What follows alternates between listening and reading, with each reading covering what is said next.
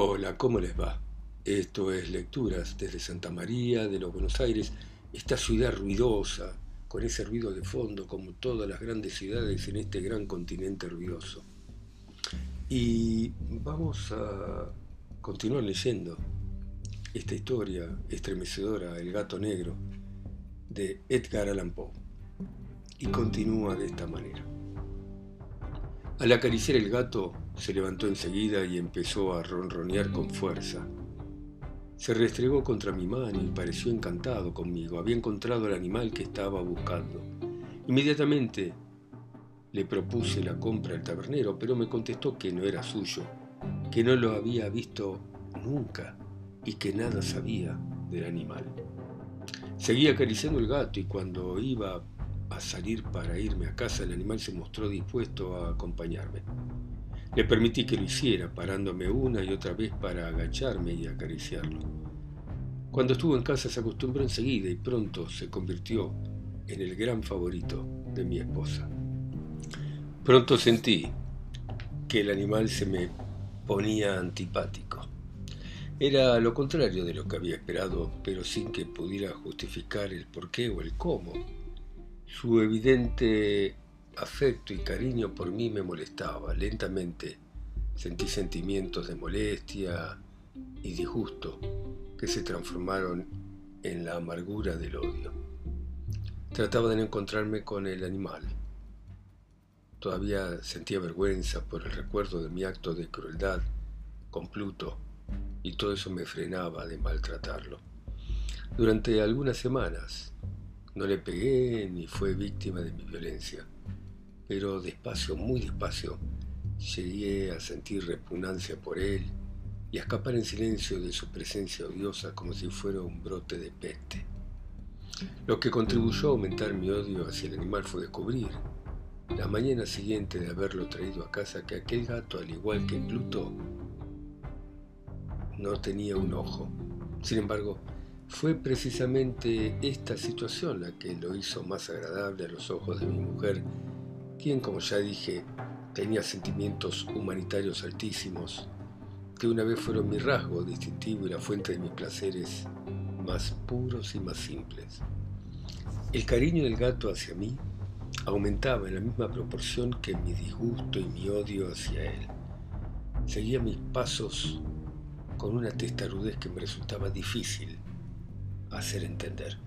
A donde quiera que yo me sentara, venía y se adormecía bajo mi silla o saltaba mis rodillas, cubriéndome con sus horribles caricias. Si yo me ponía a pasear, entraba a andar entre mis pies, y así o me hacía caer, o me clavaba sus largas y afiladas garras en mi ropa, y hasta de esta forma trepaba hasta mi pecho. En esos momentos, aunque deseaba matarlo de un golpe, me sentía paralizado por el recuerdo de mi crimen anterior, pero sobre todo, y aquí lo tengo que confesar, por el temor terrible que sentía por ese animal. Y ese temor no era exactamente miedo a un mal físico, y sin embargo no lo podría definir de otra manera. Me siento avergonzado de admitir, sí, sí, aún en esta celda de criminales me siento avergonzado de admitir el miedo que me causaba ese animal y que era alimentado por una de las ideas más insensatas que pudiera concebir. Más de una vez mi mujer me había llamado la atención sobre la forma que tenía la mancha de pelo blanco de la cual ya hablé y que constituía la única diferencia entre este animal el que yo había matado. Esa mancha, aunque era grande, había sido al principio poco definida, pero gradualmente y en forma casi imperceptible, mi razón tuvo que luchar mucho tiempo para rechazarla como imaginaria, porque la mancha iba adquiriendo una rigurosa nitidez en sus contornos. Ahora representaba algo que me hace temblar cuando lo digo, y por eso odiaba, temía y hasta me quería librar de ese monstruo que representaba la imagen de una cosa atroz, siniestra, la imagen de un patíbulo. Máquina terrible de crimen, horror, de agonía y de muerte. Y entonces me sentí miserable, muy miserable, más que todas las miserias del mundo juntas. Pensar que una bestia, cuyo semejante yo había destruido, una bestia era capaz de producir esa angustia insoportable a un hombre creado a imagen y semejanza de Dios. Ni de día ni de noche pude gozar de la bendición de descansar.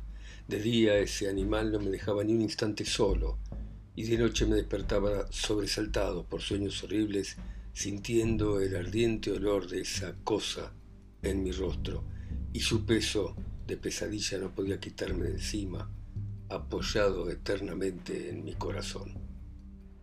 Bajo la presión de estos tormentos, todo lo que quedaba de bueno desapareció. Solo los malos pensamientos disfrutaban de mi intimidad, los más retorcidos, los más perversos. La tristeza habitual de mi mal humor terminó convirtiéndose en aborrecimiento de todo lo que tenía a mi alrededor. Y mi mujer, que no se quejaba de nada, llegó a ser la víctima habitual de las repentinas y frecuentes explosiones de furia a las que yo me abandonaba. Un día, por algo doméstico, me acompañó al sótano de la vieja casa donde nuestra pobreza nos había llevado a vivir. El gato me acompañó escaleras abajo y casi me hizo caer de cabeza, lo que me desesperó casi hasta volverme loco. Alcé un hacha y olvidando en mi rabia los temores infantiles que hasta entonces habían detenido mi mano, le lancé un golpe que hubiera causado la muerte instantánea del gato si lo hubiera alcanzado, pero la mano de mi mujer me había detenido. Su intervención me llenó de más rabia aún. Me solté de su brazo y le hundí el hacha en la cabeza y cayó muerta a mis pies sin un quejido. Hecho este horrible asesinato, me dediqué urgentemente y a sangre fría a la tarea de ocultar el cuerpo. Sabía que no lo podía sacar de la casa ni de día ni de noche sin correr el riesgo de que algún vecino me viera. Entonces se me ocurrieron varias ideas. Por un momento pensé, voy a descuartizar el cadáver y lo voy a quemar a trozos. Después pensé, voy a cavar una tumba en el patio del sótano pero consideré que si no convenía arrojarlo al pozo tal vez del patio o meterlo en una caja como si fuera una mercancía y con un trámite normal llamar a un mozo para que lo retirase de la casa. Por fin descubrí lo que me pareció el mejor recurso. Decidí emparedar el cadáver en el sótano, tal como hacían los monjes de la Edad Media con sus víctimas. El sótano era bueno para este propósito. Las paredes eran de un material poco resistente, recién encalada, con una capa de yeso que la humedad no había dejado endurecer. Además, en una de las paredes había un saliente, como una falsa chimenea, que se había rellenado de forma que se pareciera al resto del cubículo. Sin ningún género de duda se podían quitar fácilmente los ladrillos de esa parte, introducir el cadáver y tapar el agujero como antes, de forma que nadie pudiera descubrir lo que había sucedido. Y no me equivoqué. Con una palanca saqué fácilmente los ladrillos y después de colocar con cuidado el cuerpo contra la pared interior, lo mantuve en esa posición mientras ponía de nuevo los ladrillos en su sitio original. Después de haberme procurado de los materiales necesarios, preparé con precaución un yeso que no se distinguía del anterior y revoqué cuidadosamente los ladrillos. Cuando terminé la tarea me sentí satisfecho de lo bien que había quedado. La pared no mostraba la menor señal de haber sido tocada. Recogí del suelo los cascotes y triunfante miré alrededor y me dije, aquí por lo menos no trabajé inútilmente. El siguiente paso fue buscar a la bestia que había causado la desgracia, cuando por fin me había decidido a matarla. Si en aquel momento hubiera aparecido ante mí, su destino habría quedado sellado, pero por lo visto el astuto animal Alarmado por la evidencia de mi enojo, se cuidaba de aparecer mientras no se me pasara el mal humor. Es imposible describir o imaginar el profundo y feliz sentimiento de alivio al descubrir que el odiado animal no aparecía. No apareció esa noche y por primera vez desde que había llegado a casa pude dormir profunda y tranquilamente. Sí, pude dormir incluso con el peso del asesinato en mi espíritu. Pasaron el segundo y el tercer día y no volvía el animal. Una vez más respiré como un hombre libre. El monstruo había huido de casa para siempre, no volvería a verlo.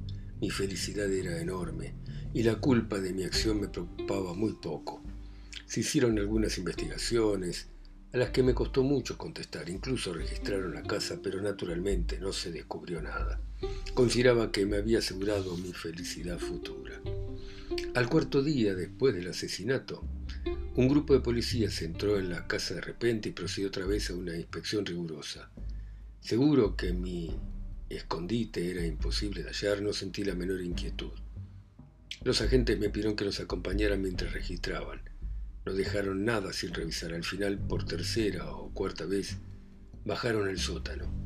No me temblaba un músculo, mi corazón latía tranquilamente como el que duerme en la inocencia. Me paseaba de un lado a otro el sótano, había cruzado los brazos sobre el pecho, iba tranquilamente de acá para allá. Los policías quedaron completamente satisfechos y se disponían a irse. La alegría de mi corazón era fuerte para ser reprimida y lo único que quería era decirles al menos una palabra como prueba de triunfo y asegurar doblemente la certidumbre de ellos sobre mi inocencia.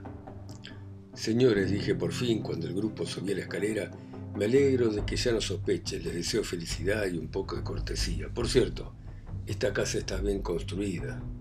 Repito que es una casa muy bien construida. Estas paredes, ¿se van ustedes? Estas paredes son sólidas y entonces, empujado por el frenesí de mi bravura, golpeé fuertemente con el bastón que llevaba en la mano la pared de ladrillo detrás de la cual estaba el cadáver de mi esposa. Que Dios me protege y me libre del demonio. Apenas terminé mis golpes, una voz me contestó desde dentro de la tumba, como un quejido ahogado, entrecortado, como el sollozar de un niño que luego creció, hasta convertirse en un agudo, continuo, largo grito completamente inhumano un aullido, un alarido de dolor y de triunfo, como solo puede surgir en el infierno de la garganta de los condenados cuando mueren. Hablar de lo que pensé en ese momento es una locura. Apresado por el vértigo, me tambaleé hasta la pared enfrente.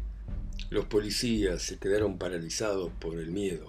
Luego una docena de robustos brazos atacaron la pared que cayó. El cadáver corrompido y cubierto de sangre apareció de pie ante los ojos de los espectadores. Sobre la cabeza, con la boca roja abierta y un único ojo, estaba la horrible bestia cuya astucia me había llevado al asesinato y que ahora me había delatado. Iba a subir al patíbulo. Había emparedado al horrible gato en la tumba. Bueno, muy bien. Seguimos la próxima, ¿eh? Gracias por escucharme. Chau, chau, chau.